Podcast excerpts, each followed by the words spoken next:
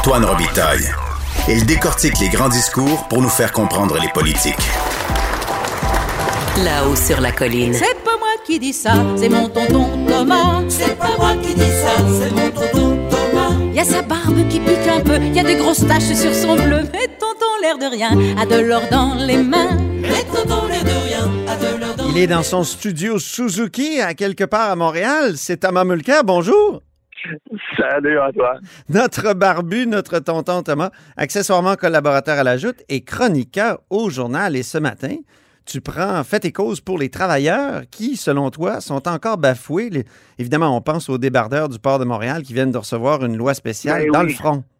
Oui, je vais t'avouer, l'autre barbu, que ça, ça m'a pas surpris, mais c'était tellement peu subtil, les forces qui se sont alignées contre ces travailleurs-là cette semaine. Ouais. Alors, ça a commencé avec, ah, ça gagne bien cher déjà, ce monde-là.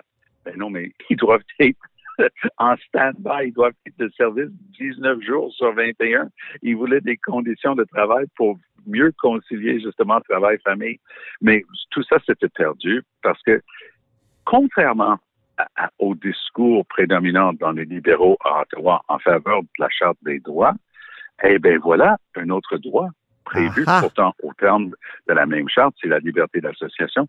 Ça fait plus de cinq ans que dans une série de causes dont les deux principales sont une cause concernant le gouvernement de Saskatchewan Mhm. qui a essayé d'interdire le droit de grève pour l'ensemble de ses travailleurs, et la GRC, d'une manière intéressante. J'étais impliqué dans le tout début de cette cause-là. C'est un Québécois, membre de la GRC, qui est en délai, qui a poussé pendant des années, puis ça a pris 30 ans pour que la GRC cesse d'être le seul corps de police au Canada qui n'a pas le droit de se syndiquer.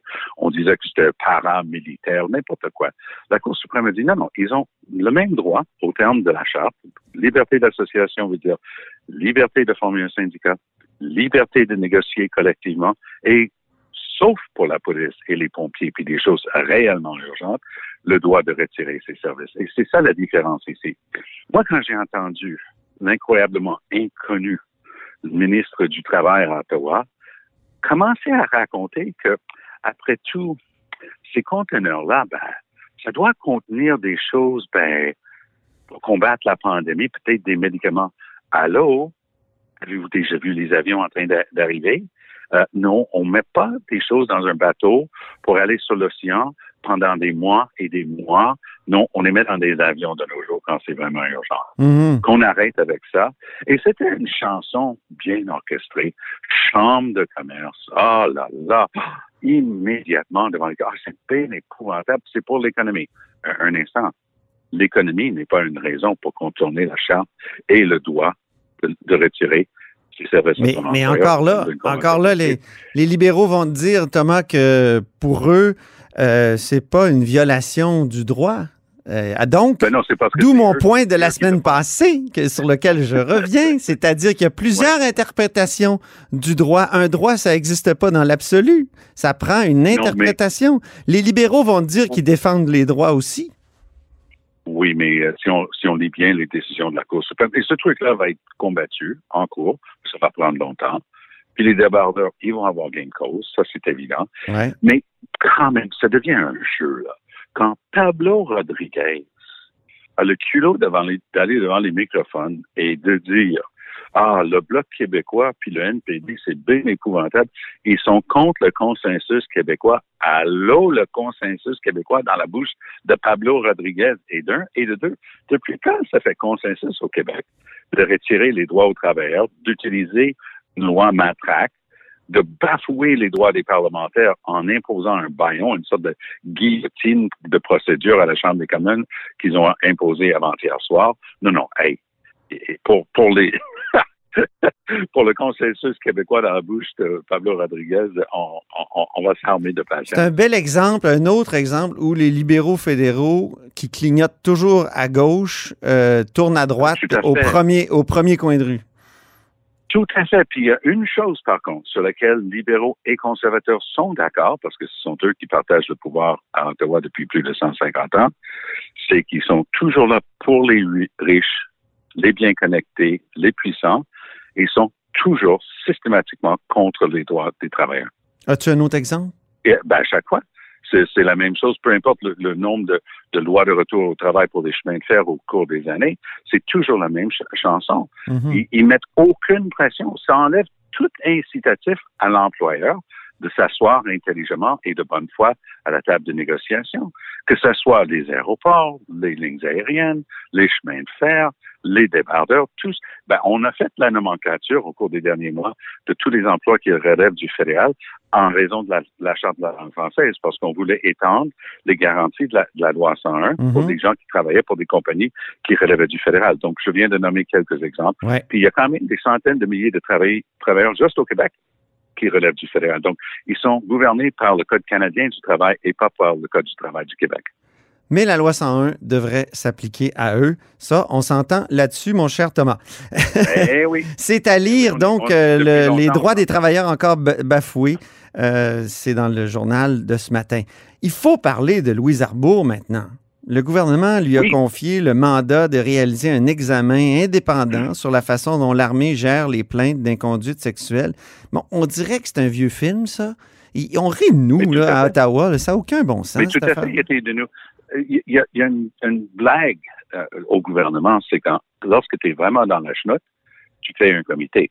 Alors, je vais commencer en disant que je n'ai que du respect et du très grand respect pour Louise Arbour. On peut la Non critiquer quand même? C'est pas toujours. euh, en tout cas, il y a, sûr, il y a mais certaines comme- de ses sorties qui étaient.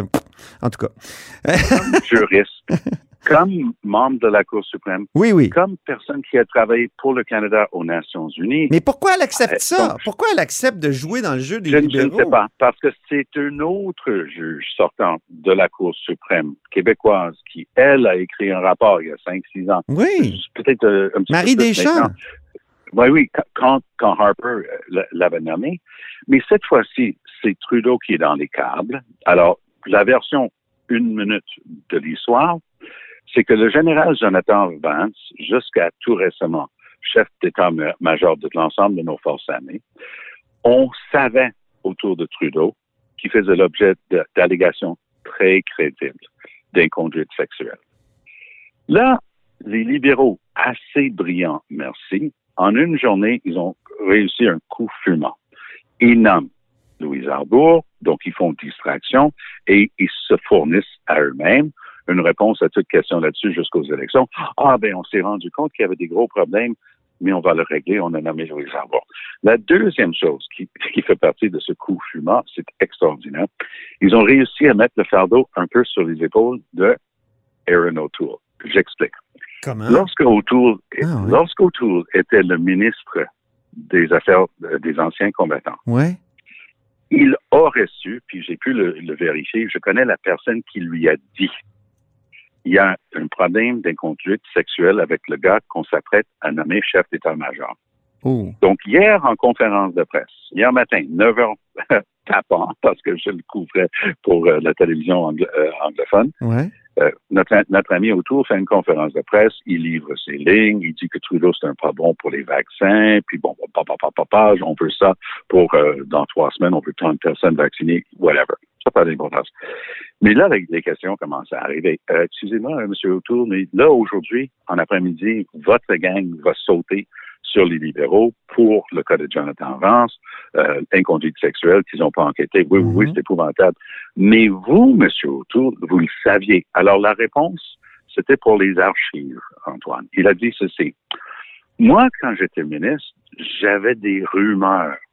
Moi, je connais la personne qui lui a dit que c'était pas des rumeurs. J'avais des rumeurs. Trudeau avait des faits avérés Mhm. et il a essayé de mettre un couvercle sur la marmite. Donc, dans mon cas, ben, j'ai demandé au chef de cabinet de vérifier ça, mais il n'a rien fait d'autre. Et c'est exactement ce qu'il reproche à Trudeau. Alors, pauvre autour, il n'aurait jamais dû faire une conférence de presse hier. S'il fallait absolument qu'il parle avec les médias des vaccins, il aurait pu le faire aujourd'hui parce que hier après-midi, il a complètement sabordé sa propre gang qui avait des munitions sincèrement bonnes contre les libéraux, mais il a scrappé l'affaire lui-même. C'est extraordinaire de voir euh, l'automutilation à laquelle euh, les conservateurs semblent euh, Oui, avoir l'intention de se On livrer. commence à éprouver presque de la pitié pour eux. Oui, oui. Mais, mais tout le monde, on dit toujours la même affaire. Euh, tu sais, une semaine est, est une Ouais. éternité en politique. Puis on ne sait pas. Le commissaire à l'éthique s'apprête à rendre prochainement, selon mes calculs, prochainement une décision sur M. Trudeau et la fameuse affaire We Charity, qui a été tellement médiatisée au Canada Ouais. anglais, euh, pas mal moins au Québec parce que c'est une affaire de. Ouais, mais de- Tom, dans la balance, là, dans la balance, tu vas avoir dans l'autre plateau la PCU. Ben oui. Moi, je pense que ça va peser plus lourd que euh, une décision du commissaire à l'éthique. Donc, il va encore Ben, euh, s'en sortir. Et, et quand on a regardé le budget auquel on a eu droit il y a une couple de semaines, Et- qu'est-ce qu'il a fait avec le PCU? Il a juste réussi à l'extensionner jusqu'au 23 septembre par pur Ouais. hasard. Ouais, Et donc, euh, beaucoup de gens très reconnaissants et très remerciants voilà. pour ce beau chèque qui va continuer d'arriver. Bon, en tout cas, moi, j'ai beaucoup de gratitude pour toi. Merci beaucoup. Merci beaucoup pour cette chronique, mon cher Thomas Mulcair. À très bientôt, l'autre barbu. Ben oui, on s'est bien Ouais. entendu cette semaine. Ça a bien été. Salut. À bientôt.